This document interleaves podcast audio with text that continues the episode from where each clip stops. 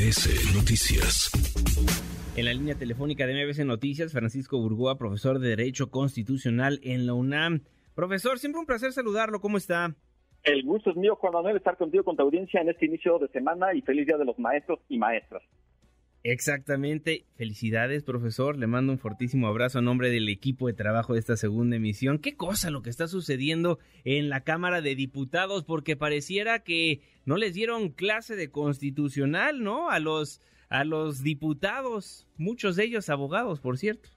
Por cierto, qué buen apunte haces. O no les dieron clase o simplemente son muy malos alumnos los legisladores, especialmente los de Morena, porque se resisten a leer la Constitución y a comprender su contenido.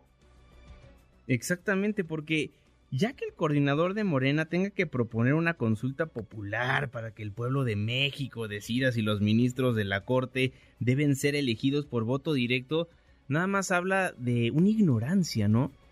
De una ignorancia y también de un populismo brutal, especialmente en este caso de quien es la propuesta, el coordinador de los diputados de Morena, Ignacio Mier Velasco.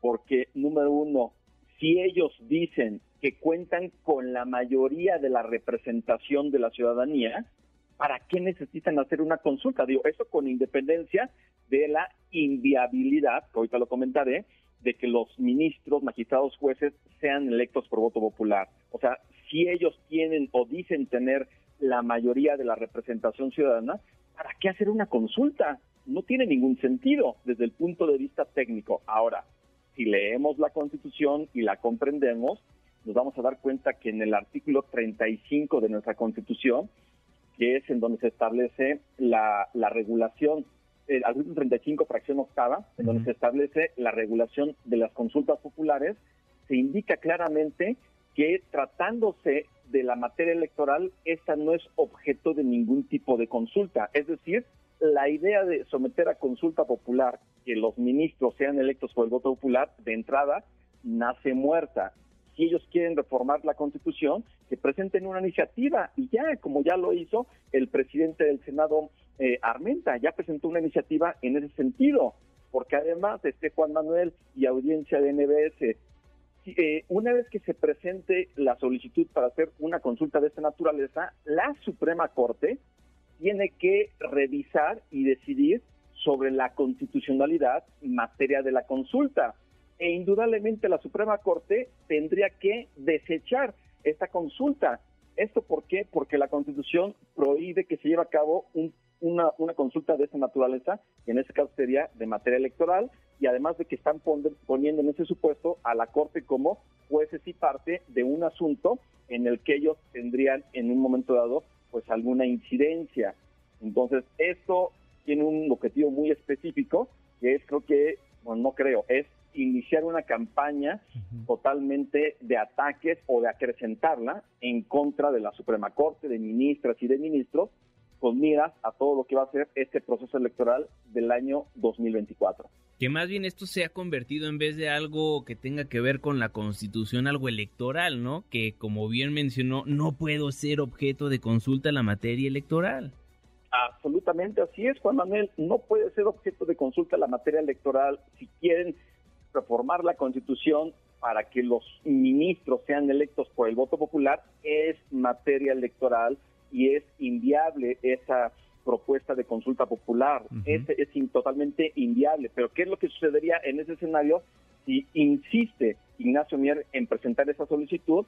Cuando llegue a la Corte y la Corte, con toda la facultad que tiene de al decidir que no es viable, que no es procedente, entonces ¿qué van a decir? Vean, los ministros no quieren, este, no aprobaron esta solicitud de consulta porque no quieren perder sus privilegios, porque no quieren ser eh, retirados del cargo público que tienen y de ahí una serie de comentarios de esta naturaleza, que además en el supuesto no concedido de llevarse a cabo esta consulta popular sería hasta el domingo 4 de agosto de 2024, es decir, ya para ese momento la nueva legislatura del Congreso de la Unión, que se elegirá el primer domingo del mes de junio del próximo año, ya estará en funciones, porque iniciará el primero de agosto de 2024, no el primero de septiembre. Esto porque en ese año va a rendir protesta el presidente de la República. Entonces, ¿qué necesidad hay de someter una consulta? Lo único es, insisto, eh, tenerla ya como una bandera política en campañas electorales y seguir en esta campaña de ataques en contra de ministras y ministros de la Corte. No, y lo peor es que lo propone Ignacio Mier, el coordinador de los morenistas en la Cámara Baja, pero un sinfín de diputados siguen apoyando lo que dice su coordinador. Obviamente, porque cómo no van a apoyar a su jefe, pero de todas maneras no hay ni uno que tenga la sensibilidad, la inteligencia de decir, bueno, si queremos reformar la Constitución hay que seguir el procedimiento, porque ni clases de derecho constitucional ni cuando entraron al legislativo les dijeron así funciona el Congreso de la Unión.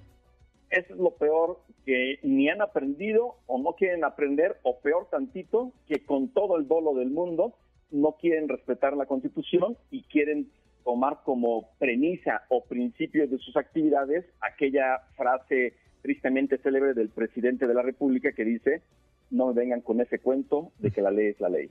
Exactamente. Ahora, ¿qué esperar? Pues esperar que les diga la Corte no se va a poder, esperar a que la oposición tenga que salir a decirles lo que están diciendo va en contra de la misma norma constitucional, esperar a que el ciudadano se dé cuenta de lo que están haciendo o qué ve Francisco Burgó, profesor de Derecho Constitucional en UNAM después de esta propuesta del coordinador de Morena. Eh, gracias, Juan Manuel.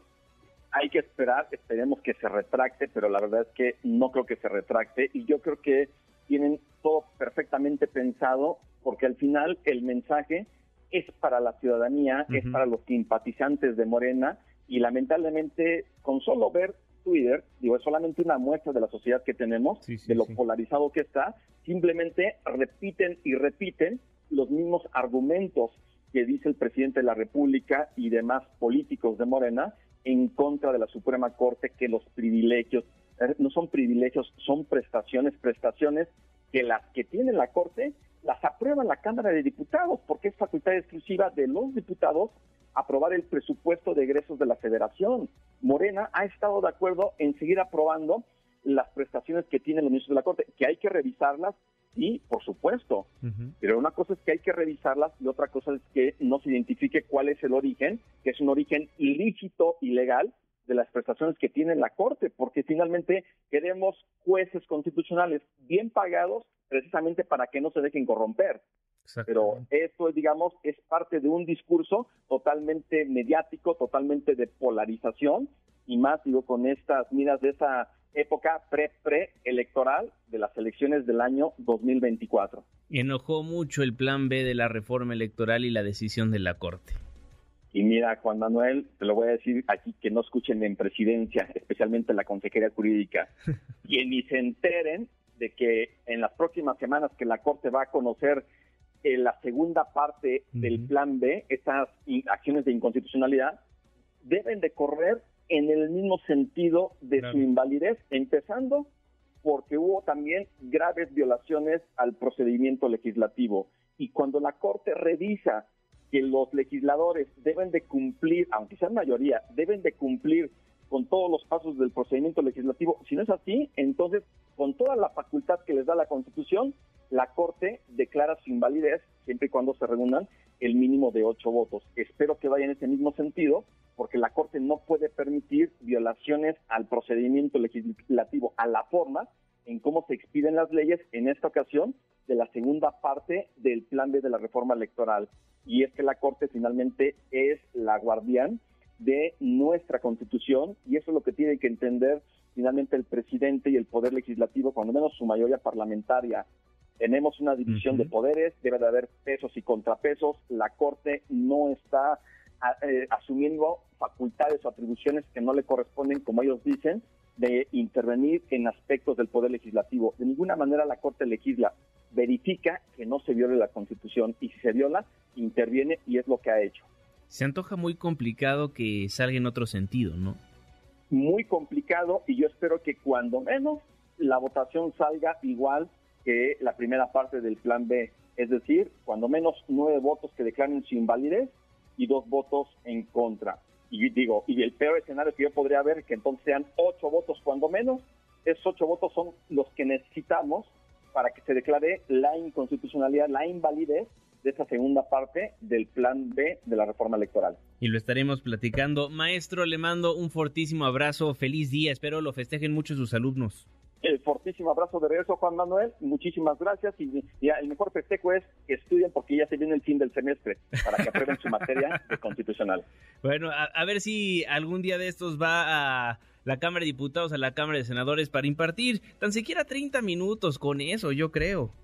Pues yo con todo gusto les ofrezco darles una, una conferencia, pero dudo mucho que ellos quieran aceptarla. Solamente escuchan cuando sus asesores o personas afines finalmente a su movimiento de Morena, les, les dicen lo que ellos quieren escuchar. Si bien es cierto, el derecho es interpretable, hay cosas que no necesitan interpretación porque son muy claras como esta. Una consulta de esta naturaleza es totalmente inconstitucional. Maestro, muchísimas gracias. Fuerte abrazo. Fuerte abrazo de regreso, Juan Manuel. Redes sociales para que siga en contacto: Twitter, Facebook y TikTok. M. López San Martín.